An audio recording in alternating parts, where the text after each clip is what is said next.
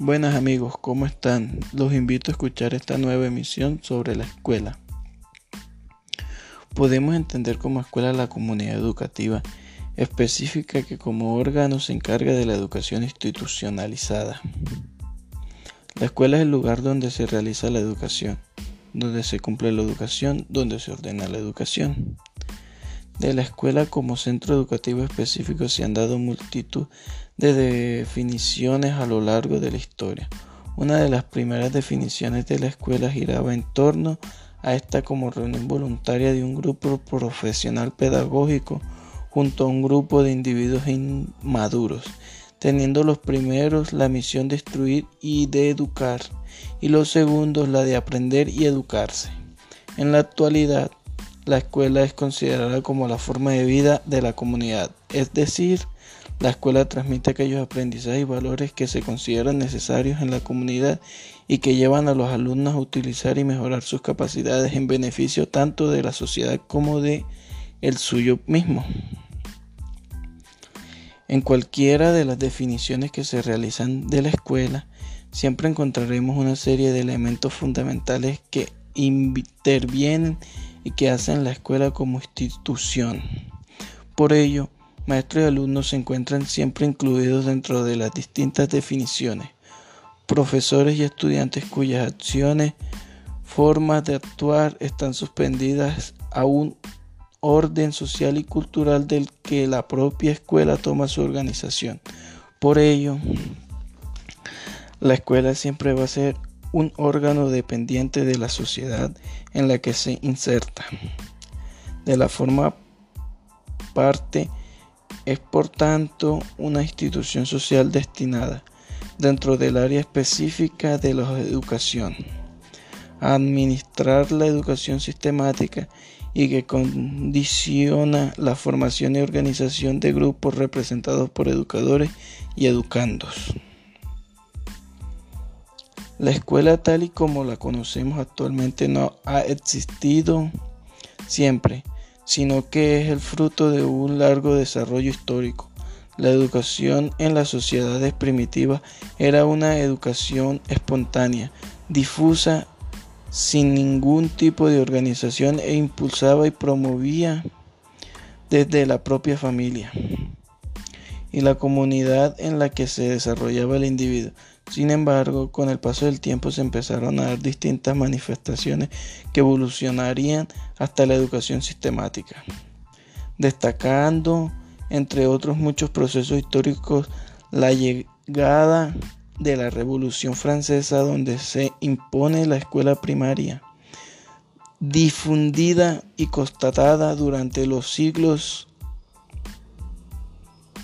XIX y XX y el actual siglo XXI.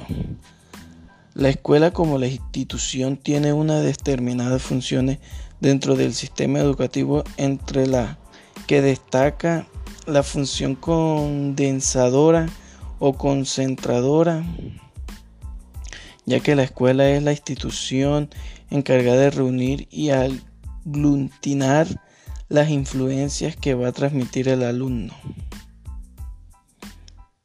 También podríamos destacar la función seleccionadora de la escuela.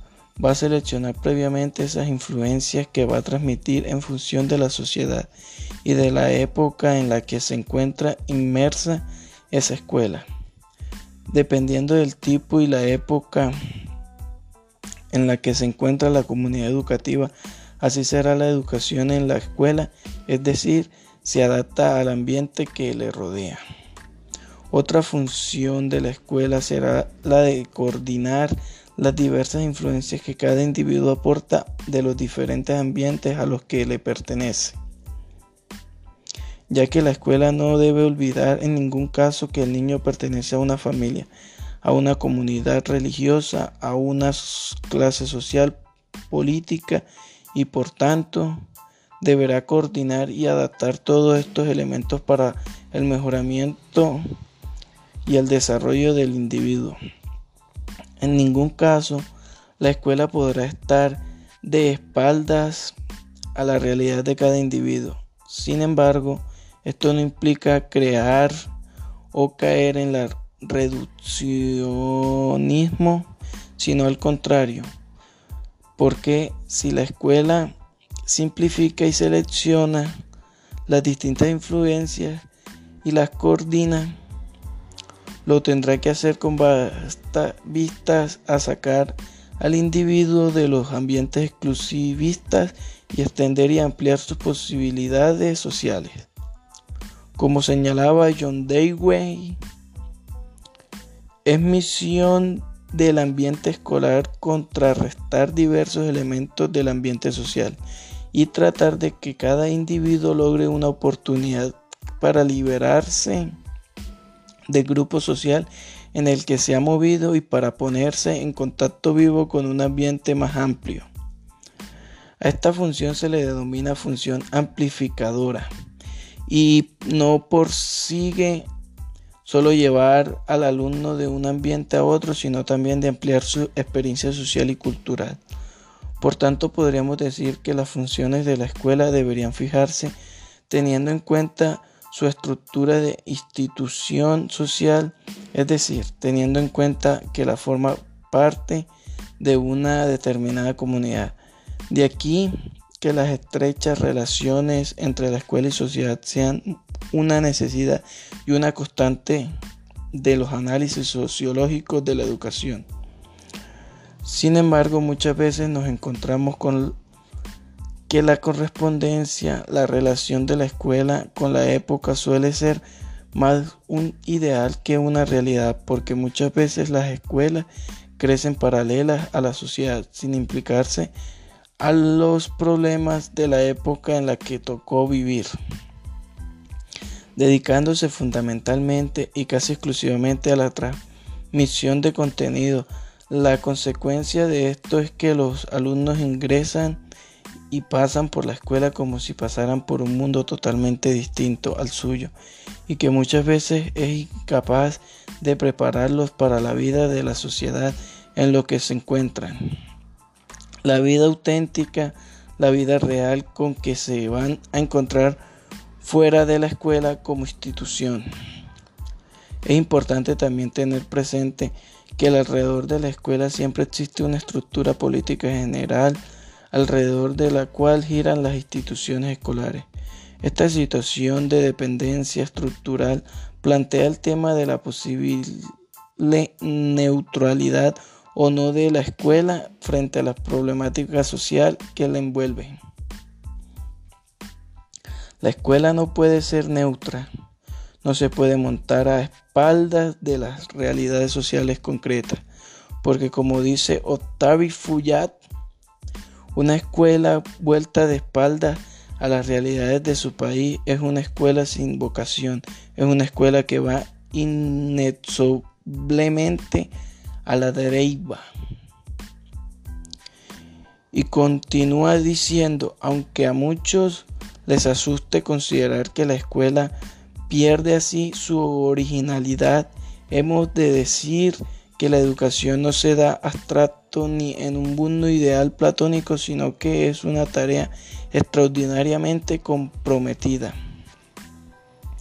La escuela no puede llegar a cumplir una misión educativa con responsabilidad, sino analizar el contexto social que la rodea, aunque paralelamente deberá armonizar esta necesidad con la de lograr que los individuos se interesen en esa sociedad y desde ella seguir trabajando activamente para la mejora de la vida personal y comunitaria.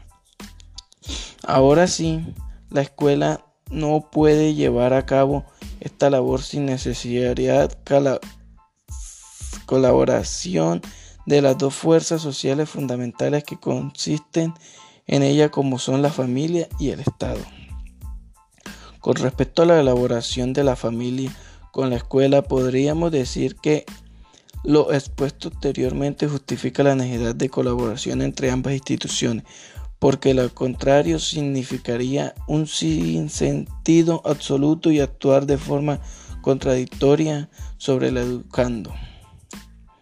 En cuanto al papel del Estado escuela, podríamos decir que desde sus orígenes el hombre se ha organizado en estructuras sociales que rebasan el estricto ámbito familiar para una mejor organización. Con ello se perseguirá un mejor logro de sus objetivos a través de una organización social amplia y duradera en engloba diversos aspectos como pueden ser la defensa de la comunidad, la estructura de poder, todo lo cual dio origen a la superestructura que regularon el conjunto de vida social, es decir, el Estado, en lo referente a la educación.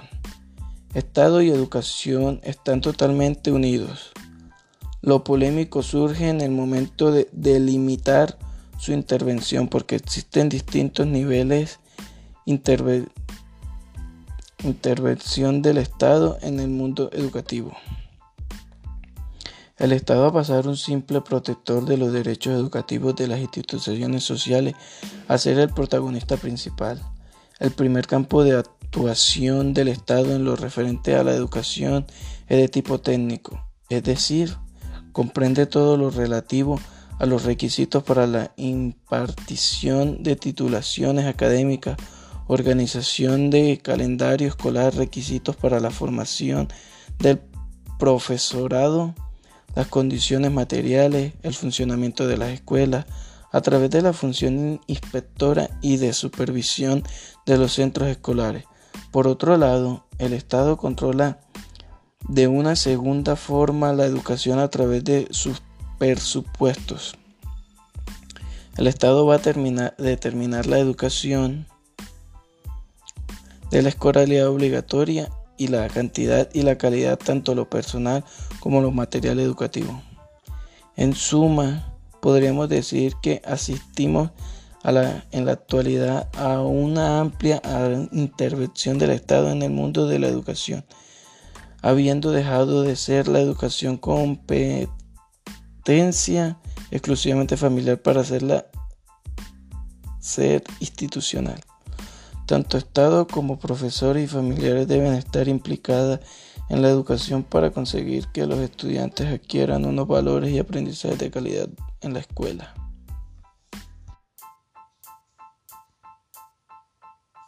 Bueno amigos, eso es todo por hoy. Me despido y un cordial saludo. Espero que estén muy bien. Gracias y hasta la próxima.